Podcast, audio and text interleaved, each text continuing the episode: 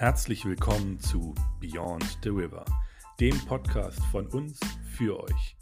Hier geht es um Kirche und Glaube, Hoffnung und Zweifel, ums Jungsein, um Musik, Freundschaften und um unsere Zukunft.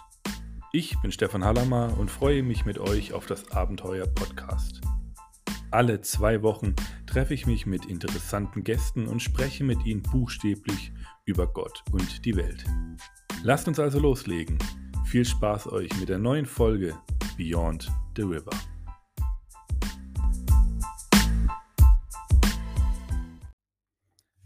Zwei Wochen sind wieder vergangen und wir sind wieder da mit Beyond the River und der sechsten Folge der ersten Staffel. Ich freue mich heute wieder, dass du wieder eingeschalten hast und wieder zuhören möchtest bei Beyond the River dem Podcast deines Glaubens.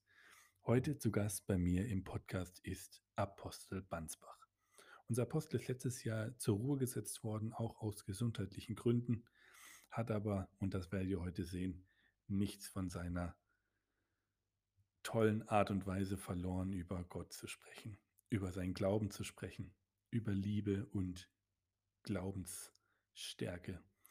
Das habe ich heute erleben dürfen und ich kann nur jedem empfehlen, diesen Podcast sich anzuhören. Ich möchte gar nicht so viel davor sagen. Wir sind in der Woche jetzt am 10. Mai kommt dieser Podcast raus und in dieser Woche haben wir Christi Himmelfahrt. Und natürlich habe ich dann auch mit unserem Apostel ein bisschen über Christi Himmelfahrt gesprochen. Dem Ereignis, das zwischen der Auferstehung und Pfingsten liegt. Unser Herr Jesus ist hochgezogen wieder zurück zu seinem Vater an seine Seite und hat uns aber, bevor er gegangen ist, etwas versprochen. Und darum geht es auch heute im Podcast. Und natürlich, wenn ich den Apostel schon mal da habe, musste ich ihn auch ein bisschen ausquetschen über seine Zeit als Apostel und habe ihn Sachen gefragt, die mich schon länger mal interessiert haben, aber auch die euch interessiert haben. Denn im Vorfeld habe ich euch ja gefragt, was sind eure Fragen, was ist besonders deine Frage an unseren Apostel. Und ich habe versucht, alles zu stellen und das ist das, was jetzt rauskam. Viel Spaß bei der neuen Folge Beyond the River.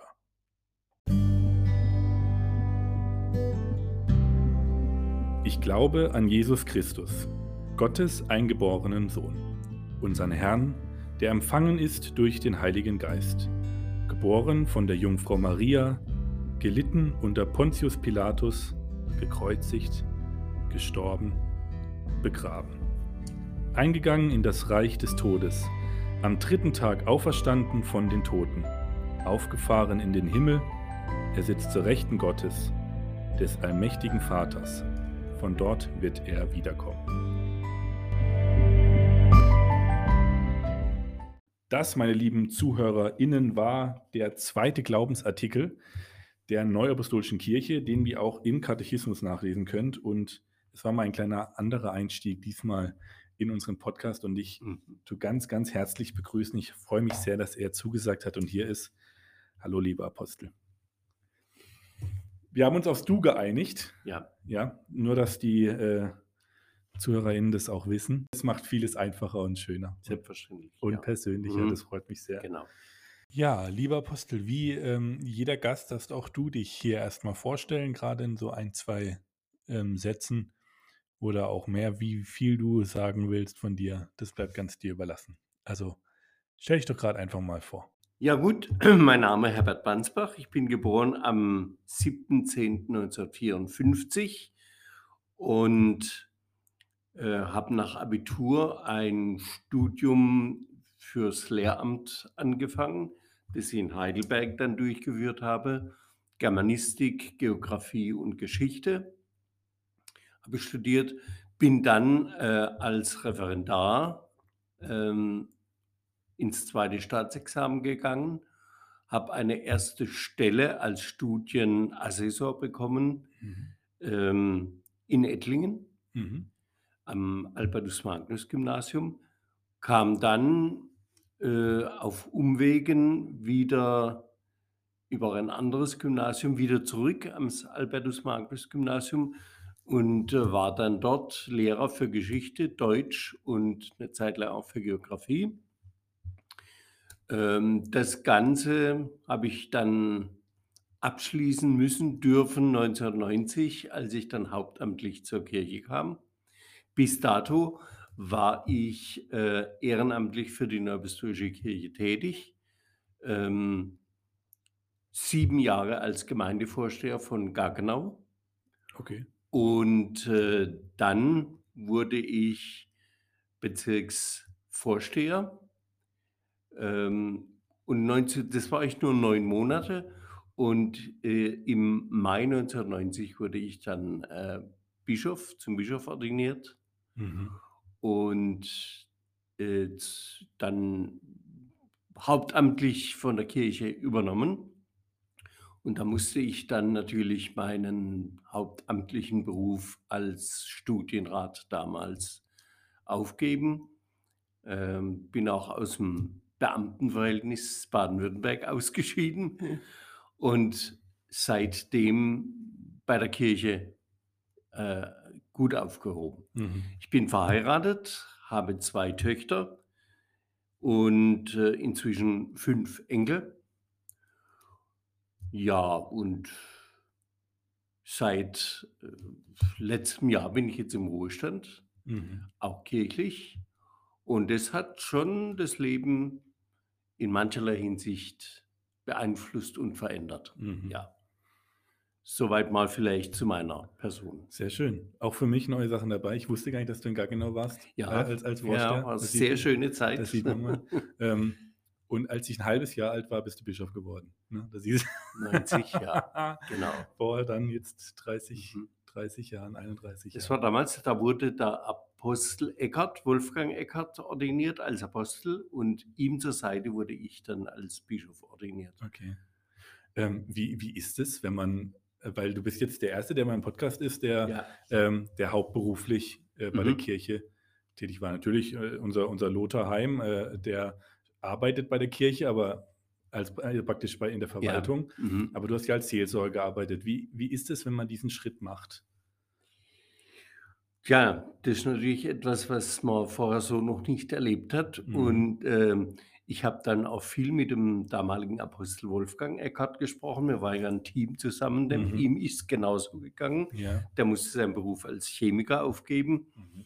Und wir haben uns oftmals so über unsere, hm, etwas, äh, anstrengendere Gedanken unterhalten und ausgetauscht. Das hat mir sehr gut getan. Mhm. Äh, das ging los, dass man sagt: „Du hast jetzt 'n Gehalt, das wird von den Geschwistern, äh, auch aus'm Opfergeld, äh, Mhm. bezahlt.“ Mhm. Und dann macht man sich natürlich schon manche Überlegungen. Ähm muss man jetzt noch 'n 3. Anzug kaufen, außer Mhm. schwarzen Mhm. und dem, den man sonst zu Familienbesuchen hat? Äh, wie ist das? Kann man überhaupt noch essen gehen, sich einmal privat was erlauben? Mhm. Das zahlt ja alles praktisch, äh, Mhm. der Bruder, die Schwester und da das muss man verarbeiten zunächst Mhm. mal, ja? Ja. Ganz klar. Ja, das glaube ich. Und wenn dann praktisch ja auch hast du dann aber auch irgendwie in deinem Glaubensleben was anderes gespürt, weil's ja auf einmal, ähm also ganz flap ganz flapsig, wenn das Hobby zum Beruf wird, ne? Also natürlich Mhm. ist der unser Glauben kein Hobby, aber Ja. du weißt, was ich meine, Mhm. ja? Also, verändert sich da auch was dann im Glaubens im Glaubensleben? Äh, eher bereichernd, weil man, äh, zusätzlich intensivere Erfahrungen hat Mhm. mit Geschwistern und dann auch mit Amtskollegen. Der Kreis erweitert sich unheimlich. Mhm. Und was sich natürlich ab 1991 unheimlich verändert hat, war dann, dass ich auch in nach Afrika in die Mission ging. Mhm. Ein völlig neuer Lebensbereich, 'n Mhm. völlig neuer Kulturkreis, der sich da für mich bereichert bereichernd erschlossen hat. Was was besonders an der Missionsarbeit? Was sind so die die die Erinnerungen von von dir? Also, diese unbedingte Freudigkeit im Glauben. Mhm. Der Amtsträger, der Geschwister und, äh, der Afrikaner hat irgendwie auch noch 'n viel natürlicheres Verhältnis zu Gott Mhm. und zur Religion insgesamt. Mhm. Es gab natürlich auch Konflikte. Wir waren in Mali zum Beispiel und später auch in Benin und Togo durchaus in von Moslems, äh, Mhm. dominierten Gebieten, Mhm. wo es zum Beispiel auch vorkam, dass äh, jemand, der neu apostolisch wurde, vorher vielleicht Händler war und sein Geld auf dem Markt verdient hat, Mhm. äh, geschnitten wurde, keinen Stand mehr hatte. Also echt konkret, das war auch ein Erlebnis, dass man sagt, wenn jemand von dort seinen Glauben richtig lebt, dann hat er auch noch ganz konsequent äh, mit Widerständen zu kämpfen, die wir hier bei uns in unserer toleranten Gesellschaft so eigentlich nicht kennengelernt haben bis Mhm. jetzt. Ja. Ja, ich habe ja auch äh, im letzten Podcast schon mit unserem, mit unserem ähm, Henne, ähm, so heißt er und so wurde auch genannt damals, ähm, auch schon darüber gesprochen, dass es da natürlich eine ganz andere Welt ist. Ja. Und äh, er hat uns das ja auch so erzählt, weil er dann auch wirklich, ja, vier Tage war es, auch wirklich im Busch war, Mhm. wo komplett keine Zivilisation, Ja. also Mhm. wo, so wie wir sie kennen, da ist. Und ist auch deshalb wahrscheinlich der, der, ähm, die Verbindung zwischen Natur und, und, äh, und lieben Gott vielleicht größer, weil, sage ich mal, auch es einfach weniger Ablenkung da ist? Oder was meinst du? Ist es die weniger Ablenkung? Ist es mehr das Traditionelle? Ähm, es ist schon weniger Ablenkung. Vor allem, wenn man dann im Busch ist. In der Hauptstadt, in einer großen Stadt ist das Leben kulturell ungefähr vergleichbar mit uns. Mhm. Aber man muss immer sehen, ähm, die, der Hauptteil unserer Geschwister ist eigentlich arm Mhm. und kann sich auch in einer Stadt ja, über Wasser halten mit einer großen Familie. Müssen die Mhm. Kinder mitarbeiten und alles. Aber ähm, so ein, ein Leben, wie wir das uns vorstellen, boah, jetzt gehe ich in die Großstadt und lebe dort, äh, Mhm. das ist für den Normalafrikaner eigentlich kaum bis unmöglich. Mhm. Mhm. Man hat auch sehr viel Bedrückendes und Armut, ich rede jetzt gar nicht von Krankheit und dergleichen, Mhm. äh, erlebt. Also das war schon eine Erweiterung meines Erfahrungshorizonts, auch äh, im Hinblick auf die Seelsorge, obwohl ich viele Jahre vorher ehrenamtlich in der Seelsorge tätig war und auch mit den Geschwistern viel erlebt habe. Aber es ist eine ganz andere Kultur, ist doch, sind ganz neue Facetten und Aspekte, die dazukommen. Mhm. Ist jetzt sehr interessant, war eigentlich gar nicht so vorgesehen, dass wir so in die Richtung Ja, gehen, aber mhm. ist einfach un unfassbar interessant. Hast du dann auch praktisch, ähm, warst du dann im Endeffekt zwei verschiedene Apostel, wenn du rübergegangen bist oder und wenn du hier warst? Weil du ja auch unterschiedliche, ähm, nicht unterschiedliche Glaubensformen, aber unterschiedliche äh, Welten vorgefunden hast. Man muss sich auf die Umstände, auf die Lebens- und Glaubensumstände einstellen, Mhm. aber man hat natürlich auch dort, ähm, das ist ja, dort ist die Neubesorgkirche noch jung, Mhm. ein paar Jahrzehnte. Mhm. Und die sind ungeheuer wissbegierig, wollen wissen, Mhm. wie ist das. Mhm. Und das Gefühl hatte ich von Anfang an. Ich kam als Bischof, später dann als Apostel, dass vor allem auch die äh, verantwortlichen Amtsträger lernen wollten. Die Mhm. wollten einfach sagen, sag uns, wie ihr das in, in Europa macht. Sag uns, wie das unser Stammapostel macht. Mhm. Wie muss ich denken, damit ich, wie du, ein Amtsträger sein kann, der so eng mit dem Stammapostel zusammen ist, ihn viel öfter sieht als ich. Mhm. Wir hatten Amtsträger in Benin, in Togo, die haben in der Zeit, in der ich dort tätig war, den Stammapostel lebend zum allerersten Mal in ihrem Leben überhaupt gesehen Mhm. und mitbekommen. Ja. Mhm. Es war natürlich das Highlight, wenn sie dann mit mir reden konnten und sagen, du bist drei, vier Mal im Jahr beim Stauapostel, du bist mit so vielen anderen Aposteln zusammen, die wussten, ich arbeite in der AG Leitgedanken und dergleichen. Du hast so viele Kontakte, wir wollen wissen, wissen, wissen, erzähl Mhm. uns das. Und ungeheuer wissbegierig und sehr lernbereit, le- lernwillig. Mhm. Und das war schon eine Bereicherung.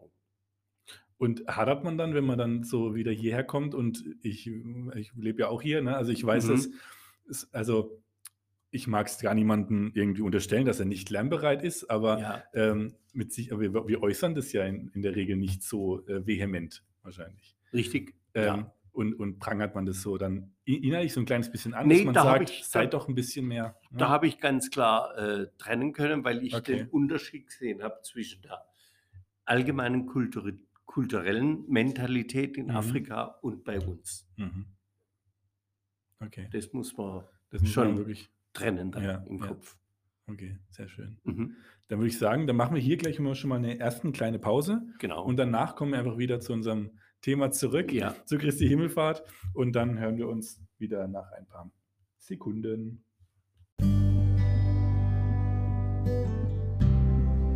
Glaube, wir stecken alle mal an dem Punkt, an dem wir sagen, wir sind irgendwie so voller Überzeugung dabei und alles gut, alles cool.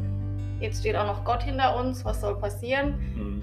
Und manchmal ist es aber so auch so ein letzter Anker, wo man sagt, okay, ich weiß gar nicht anders weiter, aber Gott ist hinter mir oder auf ihn kann ich mich verlassen. So, wir sind zurück aus der Pause und beschäftigen uns jetzt dann wieder mit Christi Himmelfahrt. Mhm. Was beschäftigt dich, wenn du an Christi Himmelfahrt denkst? Mal so ganz, ganz, ganz prinzipiell und grob gehalten. Das allererste ist, äh, wenn man sich mit den biblischen Texten beschäftigt, die mit seiner Himmelfahrt äh, in Zusammenhang gebracht werden, dass er ganz klar zum Ausdruck gebracht hat, dass das nicht der Abschluss seines Wirkens ist, sondern äh, dass er wiederkommen wird. Mhm. Und das betrifft mich und jeden, der in apostolischer Weise an Jesus Christus glaubt, denke ich, im Innersten. Mhm. Also die Grundstimmung Himmelfahrt war damals sicherlich traurig, Mhm. er geht, Ja. aber von der heutigen eben geschilderten Perspektive würde ich sagen, eher freudig. Er ging und hat versprochen, aber ich komme wieder und nehme euch dorthin, wo ich jetzt hingehe. Mhm. Und das ist für mich absolut positiv. 40 Tage nach der Auferstehung fuhr Jesus gegen den Himmel. Und kurz bevor er praktisch auch wieder flapsig ausgedrückt abgeholt wurde, Ja. ähm, hat er seinen Aposteln damals noch einen Auftrag mitgegeben. Mhm. Ähm, den hat er ja dann praktisch auch dir mitgegeben, den Auftrag. Weil daran glauben wir ja, In der dass Sukzession des Apostelamtes in jedem Fall. Ja. ganz genau. Wie, Mhm. wie hast du das, wie empfindest du das als, als Apostel von Jesu gesandt, ähm, genau diese Augenblicke, kurz bevor er gen Himmel gefahren ist? Da hat äh, meines Erachtens gerade in der letzten Ausgabe der Unsere Familie vom Mhm. 5. Mai Mhm. in so einem ganz kleinen äh, Artikel aus dem Gottesdienst unseres Stammapostels, Mhm. Überschrift sensationell, glaube ich, heißt Okay, okay. es, hat er darüber gesprochen und gesagt, äh, Himmelfahrt Christi war ja eigentlich sensationell. Sowas hat es ja noch gar nie gegeben Mhm. und alles. Und an Ostern, das war auch sensationell, da gab es einen riesen Aufruhr. Das, das Mhm. war und unglaublich eigentlich. Und, Mhm. und die Apostel haben es bezeugt und da ging so ein, ein Staunen durch die Menge. Mhm. Und Himmelfahrt, obwohl es sensationell war, hat die Jünger irgendwie fast ein bisschen kalt gelassen. Mhm. Und er erklärt es damit, finde ich ganz toll, dass er ihnen eben 40 Tage lang im Auferstehungsleib jetzt Erkenntnisse vermittelt hat, wie alles weitergeht. Mhm. Und insofern war für sie seine Himmelfahrt in dem Sinn gar nichts Sensationelles, mit dem sie gar nicht äh, gerechnet hatten. Er hat sie darauf vorbereitet. Er hat gesagt, so wird es sein. Und dann hat er gesagt, so, und heute ist soweit. Und wenn ich gehe, dann habt ihr jetzt Verantwortung, macht das, was ihr bei mir gelernt habt, auch so weiter. Mhm. Seid Vorbilder. Mhm. Und da in dem Zusammenhang muss man eigentlich diese ganzen Aussagen sehen, wo er das Apostelamt äh, spirituell eigentlich erhebt und stärkt und sagt, wer euch hört, hört mich. Mhm. Und wo er ihnen den Auftrag gibt, seine Kirche zu führen und zu leiten, in Mhm. der rechten Verantwortung. Mhm. Also Es das ist- hängt zusammen damit, Ja. ja. Ja, ist interessant, weil eigentlich ähm, an Ostern ist ja keine, bei seiner, bei seiner Auferstehung gab es ja keine Augenzeugen. Ja, Aber bei der, bei der Himmelfahrt ja schon. Ja, Ist dann interessant, dass dann eigentlich eher die Auferstehung das Sensationelle ist, was die Menschen ja eigentlich gar nicht miterlebt haben. ja. Aber dann wiederum ähm, die, die Himmelfahrt dann praktisch äh, dann weniger sensationell empfunden wurde, aber du hast ja gerade gut ausgedrückt, mit, Mhm. also gut erklärt, mit, mit dem, mit der Vorbereitung, die sie einfach hatten. Ja, Genau, sie Und- wussten, das kommt. Ganz Ja. genau. Aber es ist vielleicht auch so ein bisschen ein kleiner Wink auf heute, dass, dass das, was man ja aktiv live miterlebt, vielleicht manchmal gar nicht so als was Besonderes empfindet, wie etwas, was man sich irgendwie vorstellt oder was man irgendwie nur Ja, gehört hat oder so. absolut. Ja. Und in dem Zusammenhang sehe ich natürlich auch, was ich vorhin gesagt habe, was so die, die, der freudige Moment der Himmelfahrt ist, das Versprechen seiner Wiederkunft. Natürlich. Auch ganz unerhört. Äh, man kann sich das nur ungefähr vorstellen, wie wird das sein, Mhm. aber es ist in manchen äh, Artikeln davon auch die Rede, dass da eine Verwandlung stattfinden muss Mhm. dass auch wir dann, wenn er wiederkommt, von ihm den Auferstehungsleib bekommen. Mhm. Mit dem natürlichen Leib kann niemand Himmelfahrt feiern, Mhm. also muss zuvor ein Auferstehungsleib Mhm. äh, empfangen werden. Und das wird alles in dem Zusammenhang der Wiederkunft Christi geschehen, wo er uns dann, damit wir zur Auferstehung fähig werden, Mhm. einen Auferstehungsleib gibt, Mhm. damit wir bei ihm auch in der Herrlichkeit sein können, Ja. was vorher ja nicht der Fall sein kann. Genau. Du hast den Auferstehungsleib jetzt mehrfach angesprochen. Ja, Ist auch auf jeden Fall was, was ich ähm, erklärt äh, bekommen wollte. Ja. mhm. Ähm, ich habe mir es hab mir's durchgelesen und auch verstanden, aber ich glaube, viele ähm, können mit dem, mit dem Begriff Auferstehungsleib vielleicht erstmal nichts anfangen. ja, Ähm, dazu vielleicht einfach die Hilfe. Ähm, wir wissen ja, dass, ähm, dass Jesus Lazarus ähm, wiederbelebt hat, ja, zurückgeholt hat. Ähm, es wird aber explizit bei uns im Katechismus darauf hingewiesen, dass das nicht vergleichbar ist Genau. mit der Auferstehung von Jesus Ja. Christus. mhm. Denn ähm, Jesus ist nicht wieder zum Leben erweckt worden, sondern er ist auferstanden. Das ist ein großer Unterschied. ja, Denn er hat eben diesen Auferstehungsleib angenommen. mhm. Ähm, in, kurzen, in kurzen Worten, was ist äh, der Auferstehungsleib? Ich versuche es mal so zu erklären. Mhm. Ähm, als Jesus geboren wurde, du hast es ja vorhin im, im Glaubensartikel schön Mhm. gesagt, gezeugt vom Heiligen Geist, geboren von der Jungfrau Maria, Mhm. also obwohl sensationell, aber doch auf dem natürlichen Weg. Mhm. da geschah dieses erste äh, Wunder, dass Gott in die zwei Naturen kommt. Er ist Mhm. Gott und gleichzeitig Mensch. Mhm. Dass er Mensch war, das sieht man, dass er geweint hat, dass er Emotionen hatte, dass er Hunger hatte, Mhm. dass er Geschma äh, Schmerzen hatte und dergleichen. Mhm. Ja. Und in der Auferstehung äh, gibt er dann praktisch das Gottsein plus Menschsein in einer Person auf. Mhm. Und das ist ein Signum des äh, Auferstehungsleibes, ist dann praktisch Gott, ohne Mensch dabei zu sein. Ja, äh, ich denke, besser kann man es nicht erklären. Wir machen nochmal jetzt ähm, nach den ersten Gedanken zu Himmelfahrt, machen wir jetzt nochmal eine kurze Pause und dann reden wir noch über deine Apostelzeit, Ja. deine Zeit als Apostel auch Mhm. und wie es dir jetzt geht. Ja, Mhm. ganz viele haben gefragt, wie es dir geht. Ja, da Mhm. siehst du mal, jede zweite Frage gefühlt war, wie geht es dem Apostel? Ja, also so viel nochmal nach der Pause. Gut.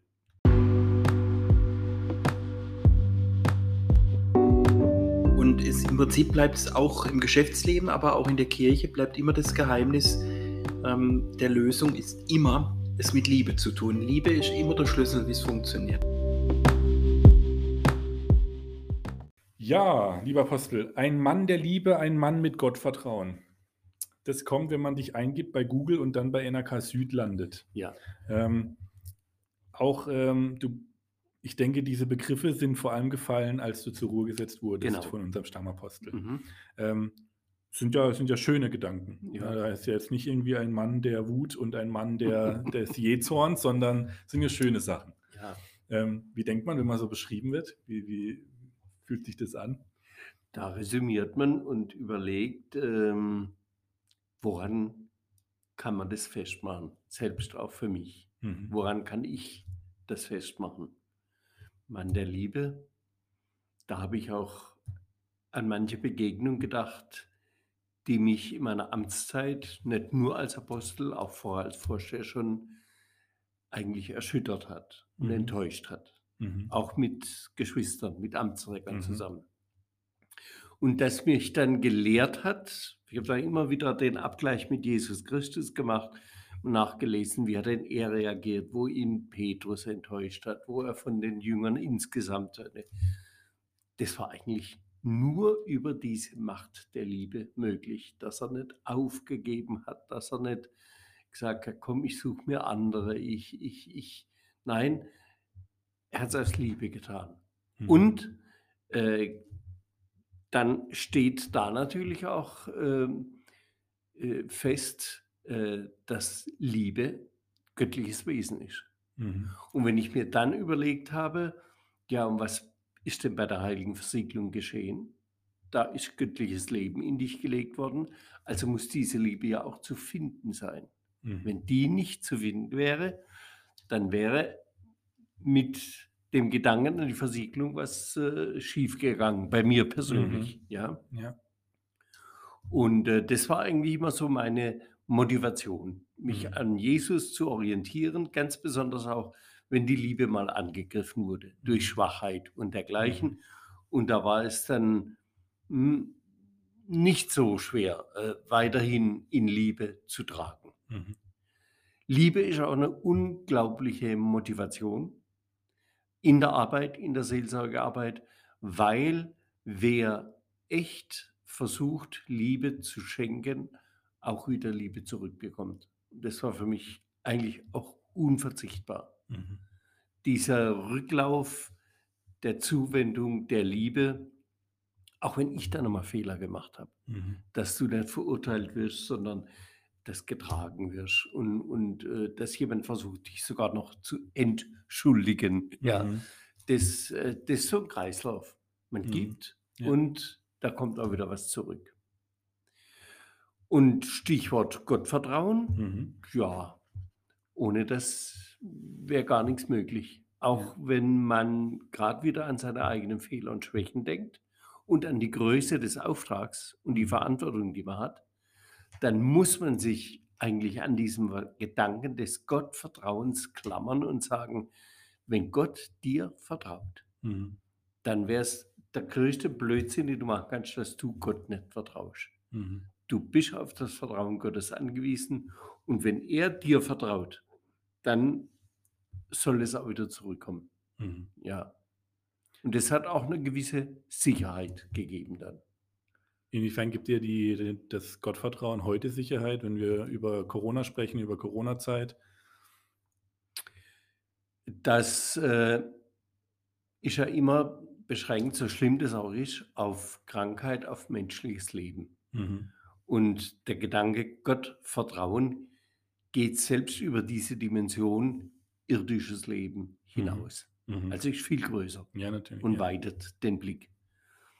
Natürlich, Jesus, die Apostel, die haben auch Dinge erlebt, die ihr Gottvertrauen manchmal sicherlich auch äh, angegriffen haben, Mhm. verletzt haben, aber sie haben sich durchgerungen. Also ganz einfach ist nicht, das ist ganz klar, aber wer seinen Glauben ernst nimmt und ihn auch in allen Verhältnissen versucht zu leben, der kommt ohne dieses Vertrauen in Gott als Antwort darauf, dass Gott dir vertraut, nicht herum. Und das hilft. Mhm. Ich habe ähm, aufgerufen, dass man dir Fragen stellt. Ja.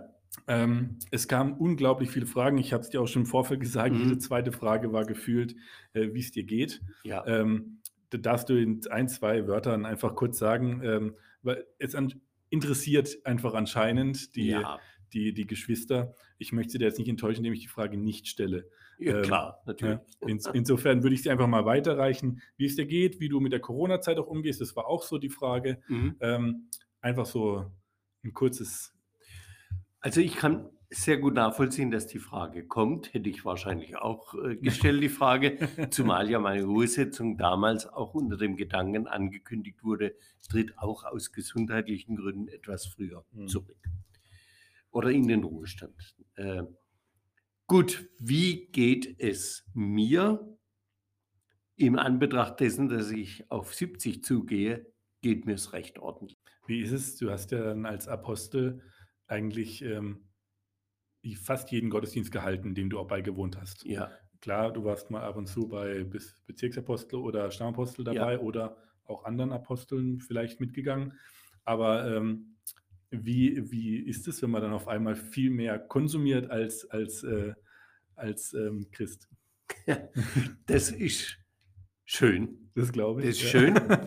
Äh, zumal wenn man in einer äh, intakten, guten Gemeinde Mhm. zu Hause ist. Und äh, es ist schön, äh, auch eine schöne Rückmeldung, die man dann bekommt. Auf der anderen Seite auch sehr viel Sensibilität. Ich, einer der Brüder hat mich mal gefragt nach dem Gottesdienst.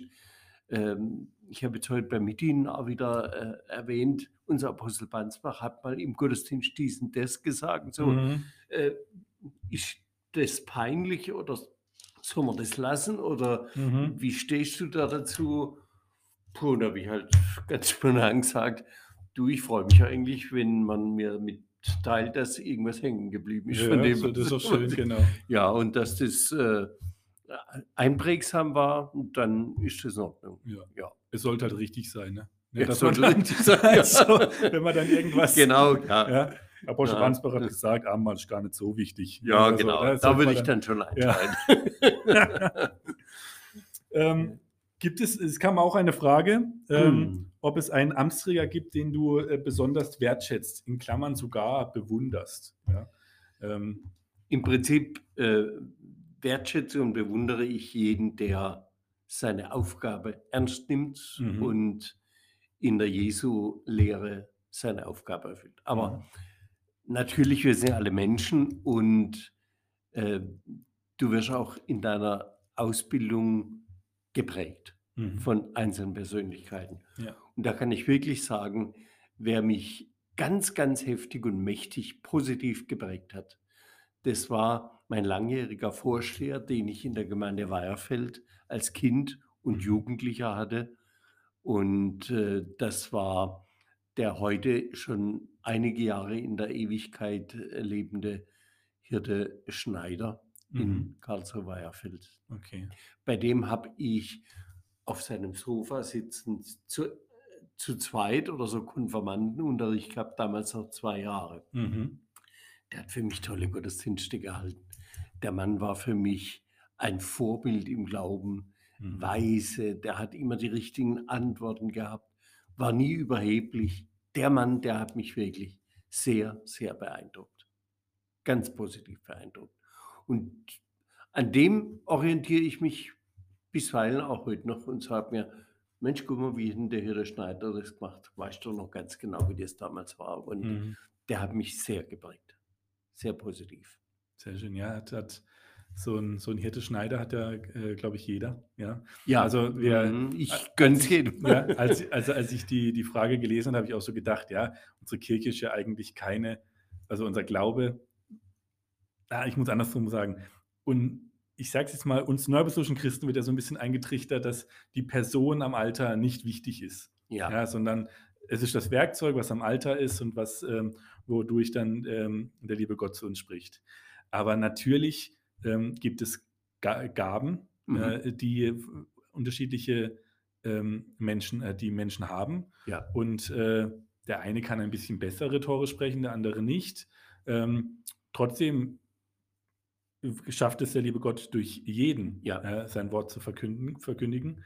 Aber natürlich ähm, hat ähm, jeder so jemanden, dem er besonders gern zuhört oder gut ähm, kompatibel ist, sage genau. ich mal. Ja. Mhm. Und äh, ja, da kann jeder jetzt persönlich so ein bisschen ähm, so drüber nachdenken, wer denn so da bei ihm ist. Und dann fand ich aber schön, dass du gesagt hast, dass man dann auch wirklich versucht, so das dann als Hilfe zu nehmen, wie würde, wenn man mal selber vielleicht Ja. nicht weiter weiß, ähm, dann als, Genau. als, äh, ja, Vor- Vorbild. als Vorbild Ja. oder Mhm. auch als, als Orientierung. Mhm. Ja. Ja. Das ist, ähm, ja. Ähm, Im Rückblick, wie schaust du auf deine Apostelzeit zurück? Was waren so, es kommen auch gleich noch so, so so fragen, ähm, inwiefern Zweifel auch mal ähm, da war. Ähm, Ja. Gab es auch mal, besteht so eine Apostelzeit auch so aus, aus Höhen und Tiefen? Absolut. Äh, mehr noch vielleicht, ähm, als wenn du das Amt nicht trägst, Mhm. weil du tiefer in die Glaubensprobleme der Geschwister und der Amtsträger einsteigst Mhm. und manches mitbekommst. Ähm, ich empfinde es aber als sehr bereichernd, wie Mhm. das äh, war. Und ich habe auch sehr viel von vielen Geschwistern lernen können, Mhm. auch als Apostel. Ich habe mich als Apostel jetzt nie definiert, aber jetzt bist du vollkommen. Aber Mhm. jetzt müssen alle äh, dich zum Vorbild nehmen. Es war mein Anspruch, für alle möglichst ein Vor- Vorbild zu sein. Aber das kannst du nicht. Du kannst nicht jedem recht machen und du kannst auch nicht äh, ähm, für jeden der Ansprechpartner sein. Da sind auch menschliche Komponenten, die mitspielen. Aber ich Mhm. habe das als sehr verantwortungsvoll und herausfordernd empfunden. Mhm. Zumal auch, wie gesagt, vieles, vieles wieder zurückkam. Sehr schön. Eine, ähm, eine Frage war auch, ähm, und die lese ich jetzt mal so vor, wie sie, wie sie gestellt wurde. Man kann sie auch in Verbindung setzen mit, mit einer anderen Frage. Da wurde gefragt nach dem schönsten Glaubenserlebnis, das du als Apostel hattest. Und die andere Frage war, ob du jemals als ähm, Apostel ein Wunder wirken konntest. Das äh, wurde gefragt und ich gebe die Frage jetzt mal genauso weiter. Ähm, und bin sehr, sehr gespannt, was du, was du dazu zu sagen hast. Sicherlich ist es ein ungeheuer beeindruckendes Erleben, das habe ich als Apostel auch erlebt, wenn man mitbekommt, der liebe Gott tut ein Wunder und einer, den zum Beispiel die Ärzte gesundheitlich aufgegeben haben, Mhm. wird nach dem Gespräch mit dir, nach, nach Gebeten mit den Gottesknechten gesund und die Ärzte stehen vor einem Wunder, vor einem Rätsel. Also Mhm. wen das nicht äh, innerlich mitnimmt, der Mhm. ist ja arm. Mhm. Ja. Und da wird doch jeder wahrscheinlich sagen, "Ah, das beeindruckt natürlich, das ist stark. Aber im Laufe der Zeit, auch durch die theologische äh, Kommunikation ähm, mit, mit Kollegen und Gotteskindern, ist mir eigentlich immer größer geworden, das, was der liebe Gott auch an Wundern, an Glaubenserlebnissen schenkt, die nicht nur für die irdische Existenz Bedeutung haben. Der Mhm. Kranke wird wieder gesund. Natürlich, klasse, aber der, irgendwann stirbt er auch wieder. Mhm. Ja? Ja.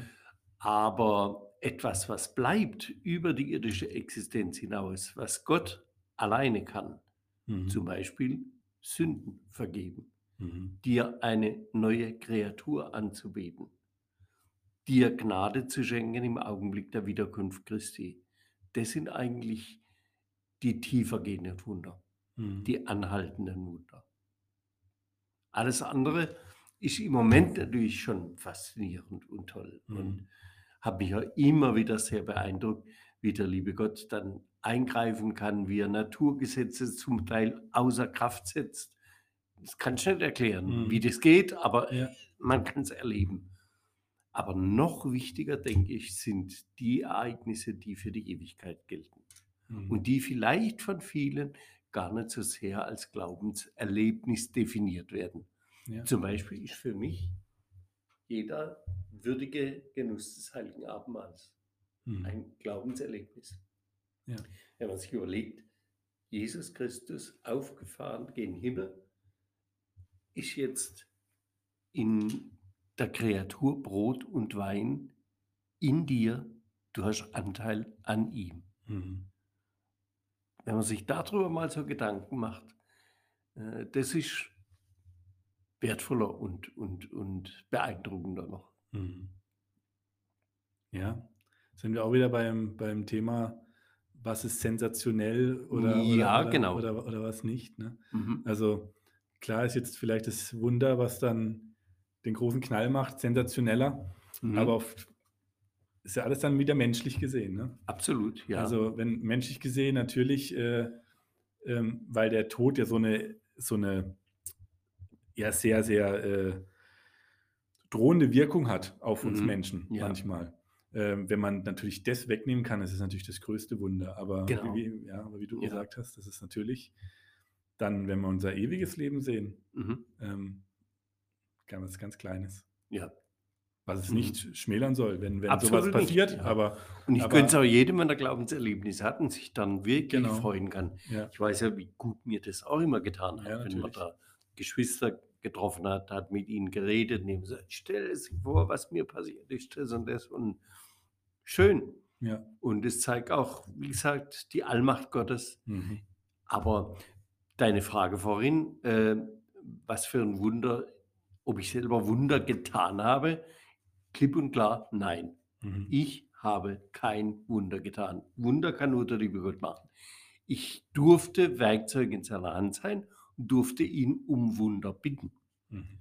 Und wenn er das getan hat, dann war ich mit den Geschwistern sehr, sehr dankbar Mhm. und freudig. Ja. Ja. Das ist ja auch so, wenn man, wenn man den Gedanken von vorhin nochmal aufnimmt. Ein größeres Wunder als eine Krankenheilung ist eigentlich die Sündenvergebung. Mhm. Aber das, das mache ja auch als Apostel, nicht ich, Sündenvergebung. Ich habe Mhm. jetzt vom Bezirksapostel noch, bin ich gebeten worden, auch im Ruhestand, weil ich ja weiterhin Apostel oder Amtsträger Mhm. bin, auch im Mhm. Ruhestand, zum Beispiel Krankenbesuche mit Feier des Heiligen Abendmahls durchzuführen. Mhm. Also da steckt ja auch äh, Amtsautorität da drin. Mhm. Und ähm, wenn ich so etwas tue, dann kann ich nicht sagen, ich mache jetzt das Wunder der Sündenvergebung. Mhm.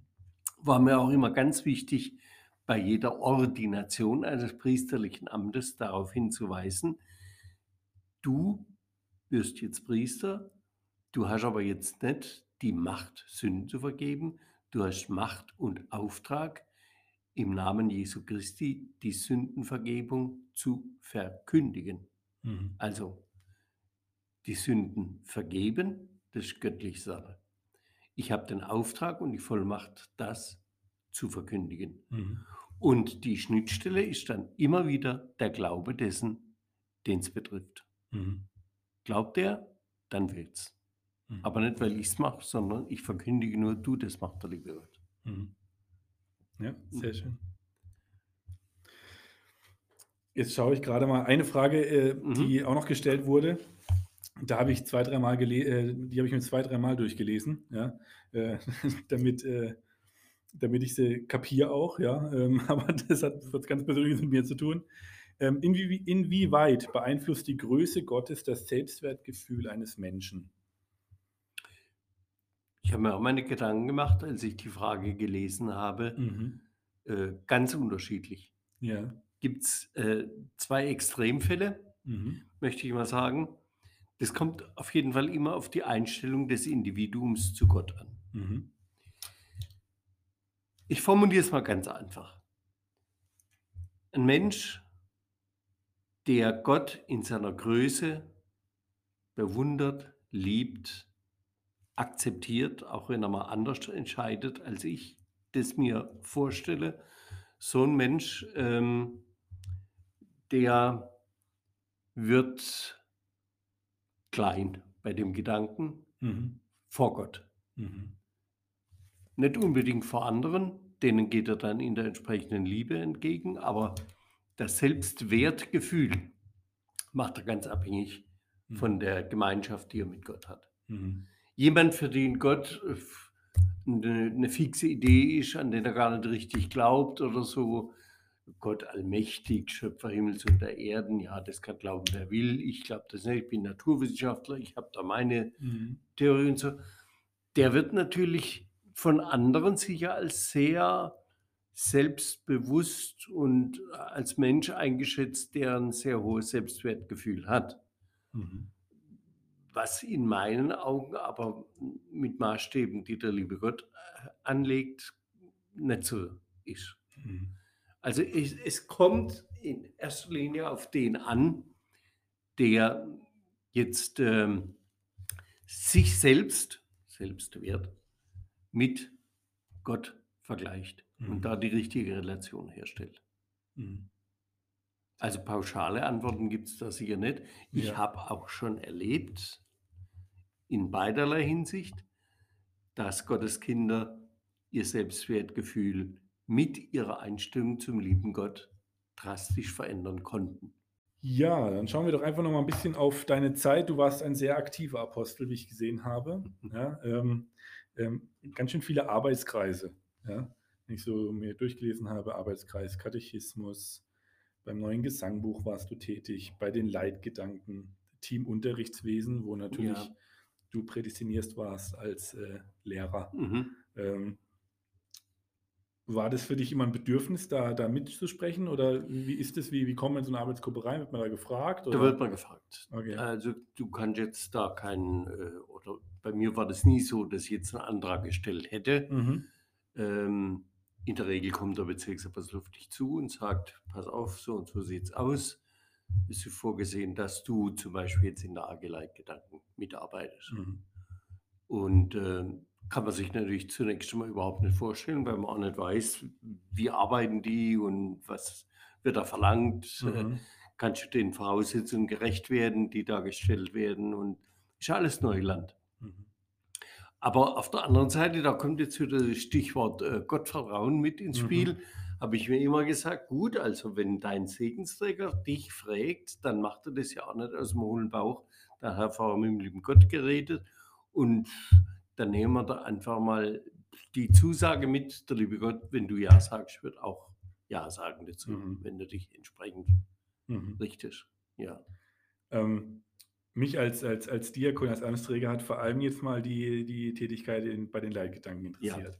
Ähm, Leitgedanken, nur mal ganz kurz für, für alle, die äh, damit nichts anfangen können, sind im Endeffekt die Vorbereitung auf einen Gottesdienst. In den Leitgedanken ist immer ein Bibelwort, was zugrunde liegt. Ja. Und dann äh, zu diesem Bibelwort dann schon Ausführungen, wo dann auch so ein bisschen der, der Gedanke, denn so ein Bibelwort kann man ja in vielfältiger Hinsicht ja auch interpretieren oder auslegen, Mhm. in welche Richtung es geht. Dann gibt es Ja. immer ein, ein, ähm, einen biblischen Kontext, in dem Ja. das Ganze noch gesetzt wird und dann eben dann so auch ein bisschen der Leitfaden.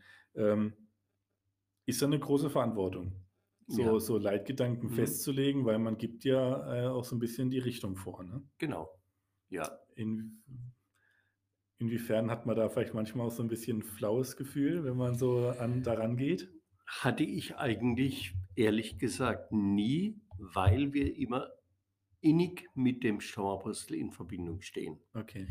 Und es gibt, das kann man vielleicht auch mal ganz klar sagen, keinen einzigen Artikel in den Leitgedanken, der nicht zuvor von der ganzen Gruppe, da sind einige Apostel drin, und vom Stammapostel Mhm. korrigiert, entweder verbessert Mhm. im schlimmsten Fall abgelehnt Mhm. wurde ähm, oder eben kommentarlos durchgewunken, guter Artikel könnte es so übernehmen. Mhm. Ja, Gab es das mal, dass, ein, dass der Steinboss mal gesagt hat, also das passt jetzt gar nicht in die Zeit Ja, rein? das Und- gab's. Und Ja. dann, dass er gesagt hat, Mhm. nee, bitte was anderes. Genau. Okay. Wir haben dann schon äh, für, kurz vor Druck äh, neu konzipieren müssen oder Mhm. mal umstellen müssen. Das gibt es schon mal, ja. Mhm. Aber selten, wirklich Mhm. selten. Also eigentlich beginnt ja alles damit, dass die Gruppe Leitgedanken äh, sich eine gewisse Themenreihe Mhm. aussucht und zusammenstellt. Die wird also Liebe Gottes zu den Menschen, nur Mhm. als Thema. Mhm. Es geht dann vielleicht so einen halben Monat oder einen Monat Mhm. und damit ist schon ein Rahmen vorgegeben, innerhalb der man dann äh, äh, Bibelworte sucht, die Mhm. dazu passen könnten. Mhm. Und dann werden Apostel angeschrieben von der Gruppe. Sie mögen bitte zu, meistens kriegen sie zwei, drei Bibelworte, Mhm. zu jedem dieser Bibelworte einen Artikel mal verfassen und zur Prüfung Mhm. eingeben. Okay.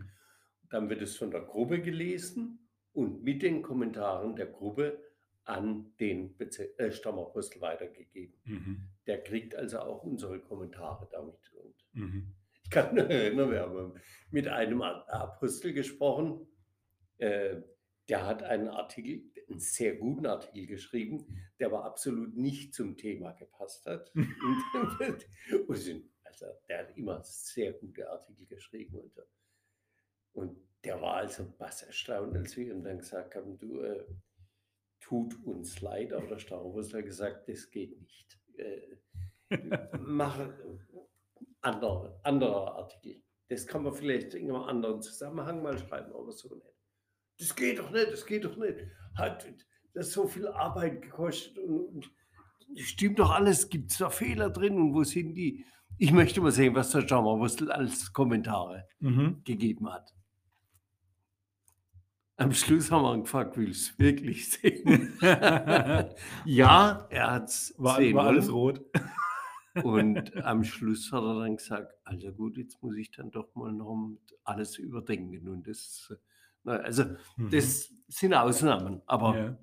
das zeigt, äh, da kann nicht jemand gerade irgendwie was hinschreiben und sagen, so drückt man alle Augen zu und so, da ist die Mhm. Verantwortung zu groß. Ja. Und das, jeder Stammapostel hat das sehr akribisch und sehr, sehr äh, äh, konsequent gemacht. Mhm. Es war immer interessant. Wir haben dann das immer so äh, an der Stammerwurzel reingegeben. Da hat er so zwei, drei äh, Stapel gekriegt. Und dann hast du mal eine Zeit lang keine Rückmeldung vom Stammerwurzel gekriegt. Dann was ist los, was ist los? Und plötzlich kam alles wieder zurück. Da haben wir auf der Plan vom Stammerwurzel geguckt, ah, jetzt hat er Afrika-Reise gehabt, jetzt hat er im Ah. Flugzeug alles einmal durchgearbeitet. Und so. Okay. Konnte man also ganz genau nachvollziehen. Ja. Aber jeder Stauenpuzzle ist da auch mit einer ganz hohen Aufmerksamkeit Mhm. äh, auch korrigierend dahinter gestanden. Mhm. Und das war schon auch beeindruckend und da hat man als Apostel dann auch viel lernen können. Ja, natürlich. Ja, Das stelle ich mir so vor, wenn man so einen Artikel abgibt, das ist ja fast wie meine Klassenarbeit, wenn die dann korrigiert ja wird. das war ne? immer das Heißeste, Ja. wenn man selber dann einschreiben musste. Aber, Ne? aber hallo. Ja, ganz genau. Ähm, ja, äh, Thema Unterrichtswesen Ja, ist, äh, denke ich, auch noch ein sehr interessantes Thema. Vor allem, ähm, du kriegst ja gleich noch deine Frage äh, Ja. gestellt, beziehungsweise dir wurde ja eine Frage gestellt, auf die Ja. du gleich auch antworten kannst. Ähm, aber in der nächsten Folge möchte ich, ähm, also die Verhandlungen laufen noch, ja. mhm. Ähm, ich möchte auf jeden Fall wieder eine weibliche Stimme haben und vor allem eine weibliche Stimme, die auch in der Unterrichtsarbeit bei uns in der Kirche tätig ist. Das heißt Ja. in der Sonntags- oder Vorsonntagsschule. Ähm, hast du da auch mal eine spezielle Frage eventuell an meinen nächsten Gast? Ja, ich bin ja selber im Lehrfach tätig gewesen bis 1990 und anschließend auch in der Unterrichtsgruppe, die, Mhm. die für die Kirche gearbeitet hat und habe mich auch dann ähm, öfters auch mal mit Jugendlichen, auch mit Kindern unterhalten. Und mir ist in der Lehrtätigkeit als Lehrer schon aufgefallen, dass im Laufe der letzten Jahre die Konzentrationsfähigkeit der Kinder und äh, Schüler zum Teil rapide abgenommen hat. Mhm. Und das würde mich mal interessieren, äh, findet man dieses Phänomen auch in kirchlichen Unterrichten Mhm. und wie reagiert man am geschicktesten darauf? Mhm. Dazu kommt ja, dass man in der Regel weniger Zeit hat, als Mhm. wir damals Unterricht hatten. Ja. Äh, man muss mehr in weniger Zeit vermitteln Mhm. und dem steht für mich eben das große Fragezeichen gegenüber. Das mit abnehmender Konzentrationsfähigkeit der Schüler, gar nicht böswillig und so. Mhm. Ähm, wie ist es in der Kirche auch festzustellen und Mhm. wie schafft man das? Ja. ja. Das wäre also mal eine ganz konkrete Frage, die auf die Mhm. Unterrichtspraxis eingeht und auf Sehr die schön. Erfahrung. Sehr schön, die nehme ich mit an, Mhm. meinen, an meinen nächsten Gast. Bin da auch auf die Antwort gespannt. Äh, ja, das ist ja einfach auch eine, eine ähm, Frage der Zeit, in der man lebt. Also heutzutage Absolut. merkt man es ja einfach. Ist ja, wie gesagt, das ist ja kein Vorwurf, weil man kann ja nichts dafür, weil man lebt. Ja? Klar. Ja. Und äh, welchen Einflüssen man einfach auch äh, aus, Mhm. ausgesetzt ist auch. Ne? Wir kommen eigentlich jetzt dann schon zur letzten Frage. Ja. Und das ist, wie gesagt, die letzte Frage von unserem äh, Henrik, der in der letzten Folge gefragt hat, wie viele Seelen du denn so in deiner Apostelzeit ähm, versiegelt hast. Mhm. Und ähm, du hast mir vorhin schon gesagt, eine genaue Zahl wirst du nachreichen, Jawohl. denn du hast äh, Buch geführt, hast du gesagt. Ja, ich habe mir das aufgeschrieben Ja. im Laufe der Jahre, wie viele Versiegelungen äh, das äh, ich getätigt habe. Und äh, ja, das kann ich also nachreichen. Ich gerne schön. machen. Das hat mich nämlich selber interessiert. Was kommt denn da bei einem Apostel zusammen? Natürlich, im klar. Laufe des Jahres. ne? Ja. Was waren mal die, weil wir kennen es ja bei uns hier, ne, ähm, das sind da mal zwei oder drei Seelen, die vorm Alter stehen. Ja, Aber es gibt ja auch äh, Gottesdienste, vor allem ähm, auch in Afrika, wo Oh, dann ja. mal ein paar mehr vorm, vorm Alter stehen. Ne? ja, also es gab schon äh, Versiegelungen mit über 100 Okay. und sind halt vor allem viele kleine Kinder. Ja, Und das ist immer äh, dann auch ein organisatorisches Problem gewesen. klar. Das Gebet muss Äh, ganz schön, also der Segen muss ganz schön lang sein, damit Ja, man, genau. Ja, Und dann stehen da in der Regel eine Schwester vor dir ja, und die hat zwei Kinder. ja, Eins links, eins rechts. Ich frage dann immer vor der Versiegelung, manche Kinder sind schon versiegelt, Ja. muss die Mutter auch versiegelt werden? Es muss, Mhm. muss ja alles korrekt sein. Ja. Dann fängst du an zu versiegeln, die Mutter, Kind, Kind. Gehst weiter, zieht die Frau dich zurück, dreht sich um, hat hinten im Rucksack auch noch eins. Deswegen, und dann Okay. hast du schon mal zwei, drei, vier, Ja, fünf äh, mit einer Versiegelungshandlung sind fünf Seelen versiegelt. Ne? ja. Da kommen also schon mal 100, 120 in einer Versiegelung dann in einem Gottesdienst Wahnsinn. zusammen. Ja.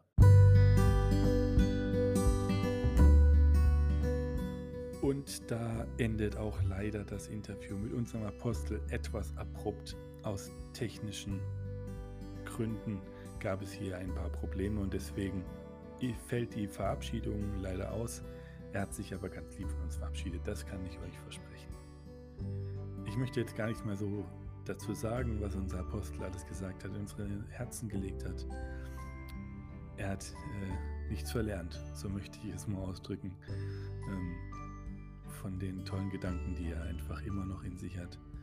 Und da kann man dann manchmal schon ein bisschen sauer sein, dass der Körper da einen Strich durch die Rechnung macht, dass ein so toller Mann nicht mehr den Alter besteigen kann. Aber es sei ihm doch gegönnt, dass er doch auch jetzt mit seiner Frau und mit seinen Enkelkindern und mit seinen Kindern seinen Ruhestand genießen kann. Wir wünschen ihm alles, alles Liebe und Gute. Und jetzt zum Ende dieser Folge gibt es auch wieder nochmal einen neuen Teil von Gott mit euch auf Wiedersehen mit Jens und mit mir.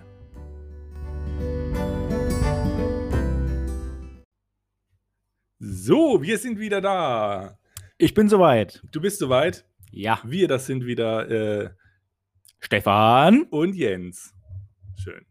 Wir müssen jetzt, wir dürfen, ich weiß gar nicht, ob wir so aufgedreht sein dürfen jetzt. So. Nach dem, wir kommen direkt nach dem Apostel. Ja, ich Also, habe ich hab wieder nichts gehört von dem, was der Apostel gesagt hat. Ich muss mich wieder gedulden bis Montag. Natürlich.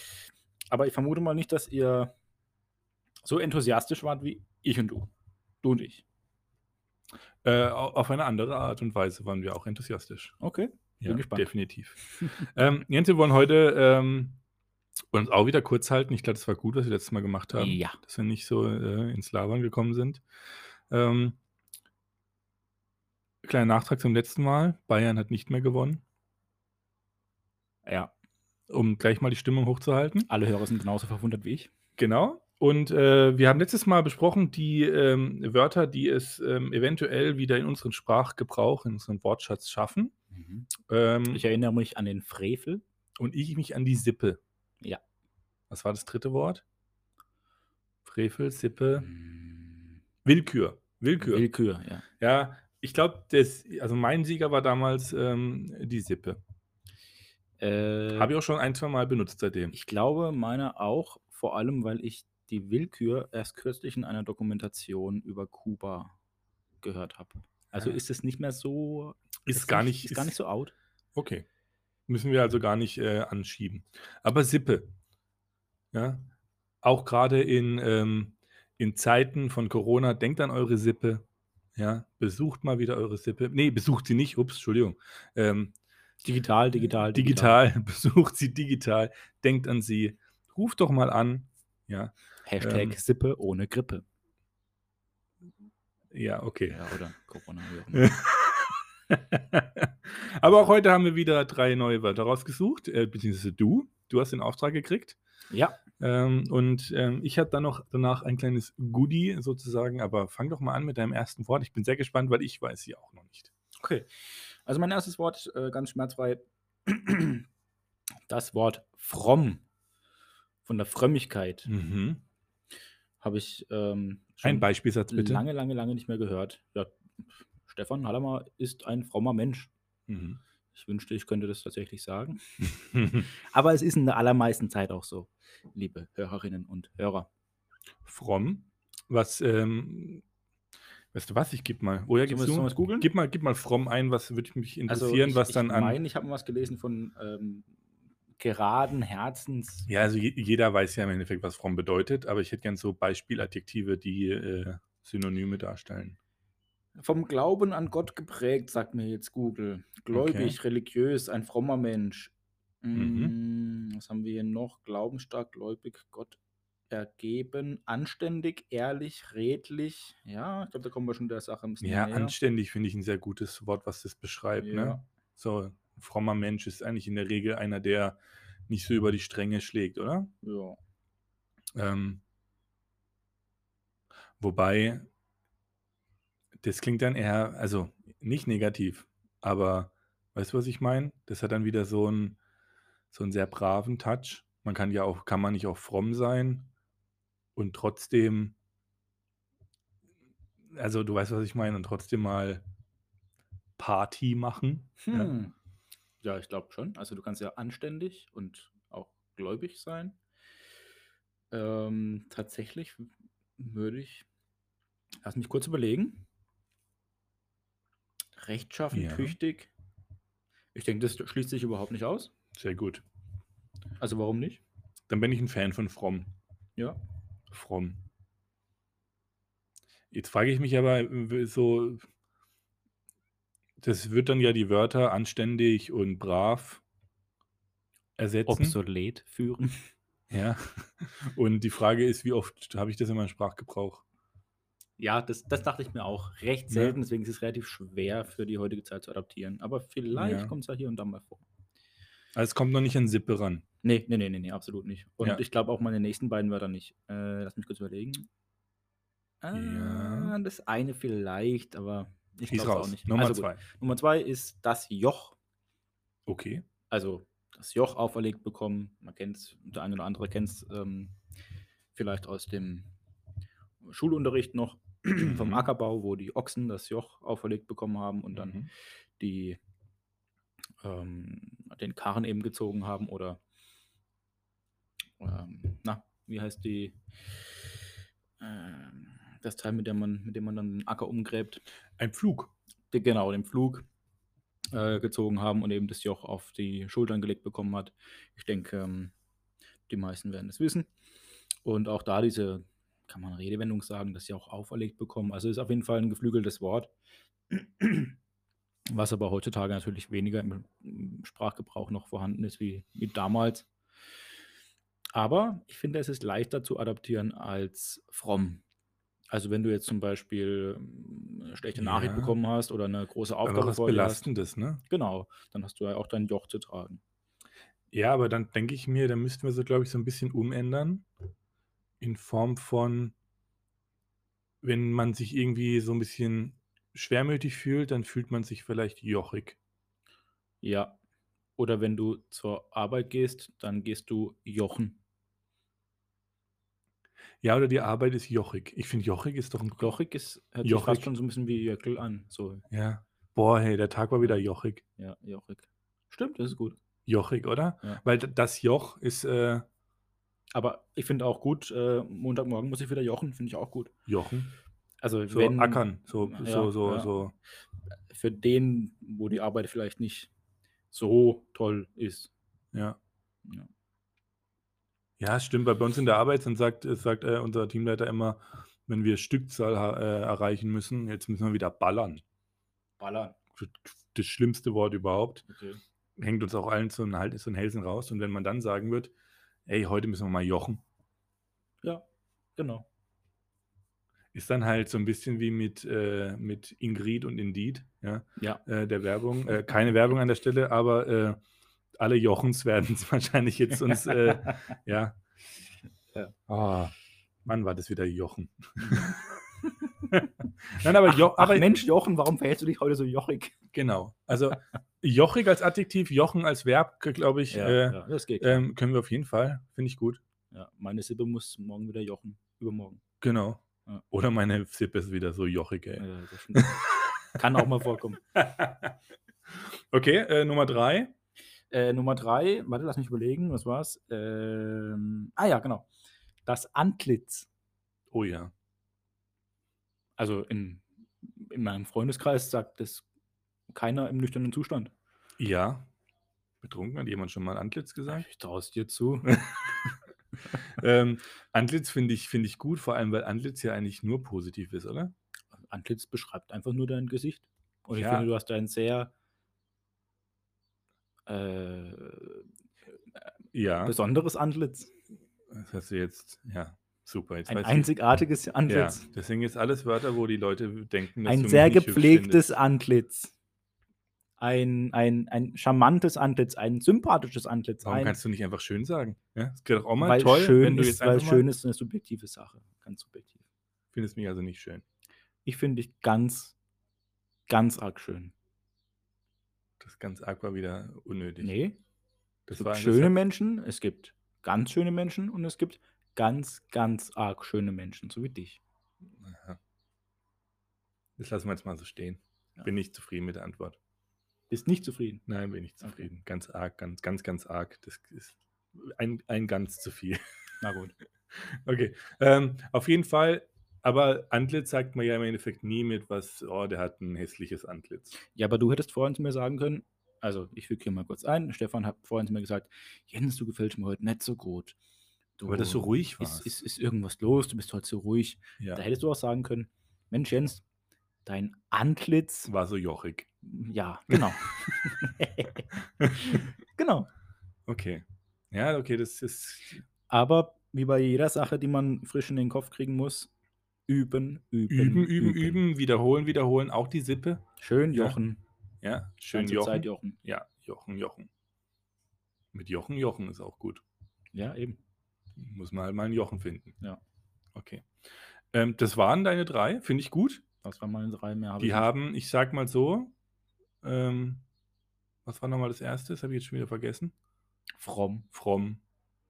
Ja, aber ich habe so ein bisschen das Gefühl, dass äh, Jochen und Jochik hat äh, das Rennen gemacht bei den drei. Wobei tatsächlich, ich glaube, dass äh, das Antlitz eigentlich am einfachsten umzusetzen ist, weil man ja auch sagen kann, oh, dem sein Antlitz.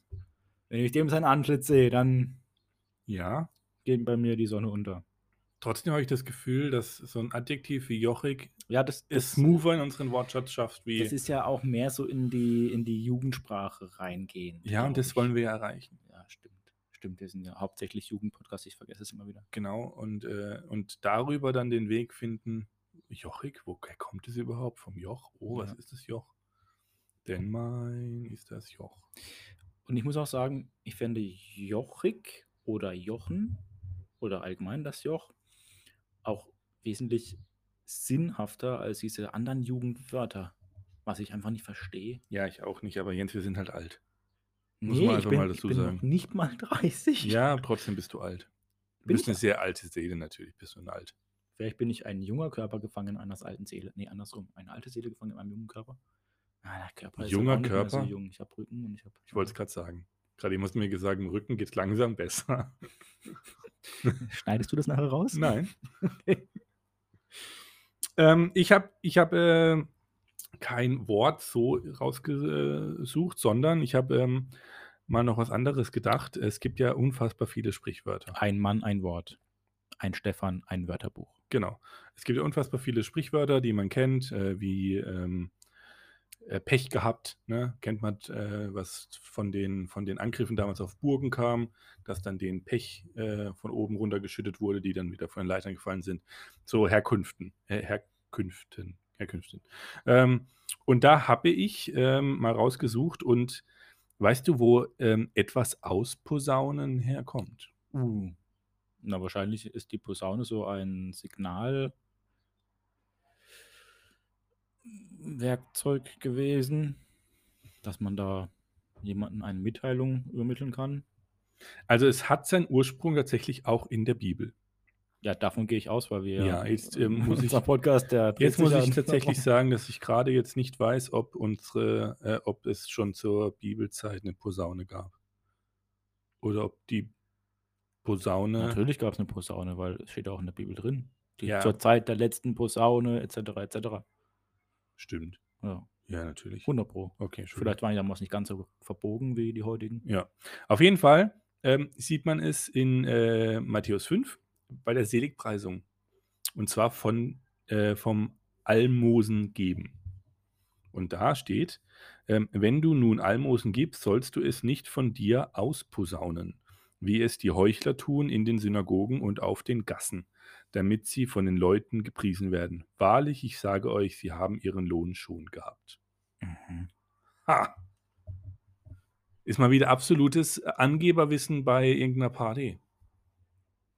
Ja, aber auch da muss man doch irgendwie, also okay, es steht in der Bibel, aber der, der den Vers geschrieben hat, der muss sich doch auch, also woher kommt das jetzt, dieses Herausposaunen? Von der Wert, Wortherkunft. Ja, wahrscheinlich irgendwie, äh, ey, Posaune ist laut, ausposaunen. Mhm, So mhm. wie wir jetzt von Joch auf Jochik gekommen sind. Ja, ja. Verstehe. Okay, Also, haben wir wieder was gelernt. also weiter wie die Bibel habe ich jetzt nicht recherchiert. ja, du hast ja auch nicht unbegrenzt viel Zeit. Ja, natürlich. Und ich glaube, da fehlen mir dann auch die ähm, Quellen. Oh, darf ich übrigens fragen, wer als nächstes kommt? Das steht noch in den Sternen tatsächlich. Mhm. Ähm, ich habe es auch zum Apostel schon gesagt. Äh, ich stehe da in Verhandlungen. Ich hätte gern jemanden aus der, äh, aus der Tätigkeit mit Kindern bei uns in der, also aus dem Vorsonntags- oder Sonntagsschulbereich aus unserer Kirche. Ich Mhm. habe fälschlicherweise Kinderarbeit gesagt, das sage ich jetzt nicht mehr. Oh, da hätte ich jemanden. Aber Das- ich weiß nicht, ob ich das jetzt offiziell sagen soll. Nee, sag mir das gleich, Okay. äh, weil ich stehe auch schon in Verhandlungen. Mhm. Ähm, die Gage ist noch das Thema. Ja, ist wie immer. Ist immer das Schlimme. Da frage ich mich auch, wie ähm, du Michelle und Raphael bekommen hast, weil die sind ja, auch recht teuer. haben auch ganz schön einiges verlangt. Ja. Und Also, Henne, bis Henne, ich- oh, Henne. bis ich das Catering-Buffet aufgestellt hatte. Das war, ein- das war ein Act. Mhm. Aber Jens, wir steuern schon wieder auf die 15 Minuten zu. Ja, und auch auf den Unsinn. Genau. Insofern ähm, würde ich War sagen, wieder schön. es war wieder sehr schön. Ähm, haben wir noch irgendwas zu sagen? Gott mit euch. Auf Wiedersehen.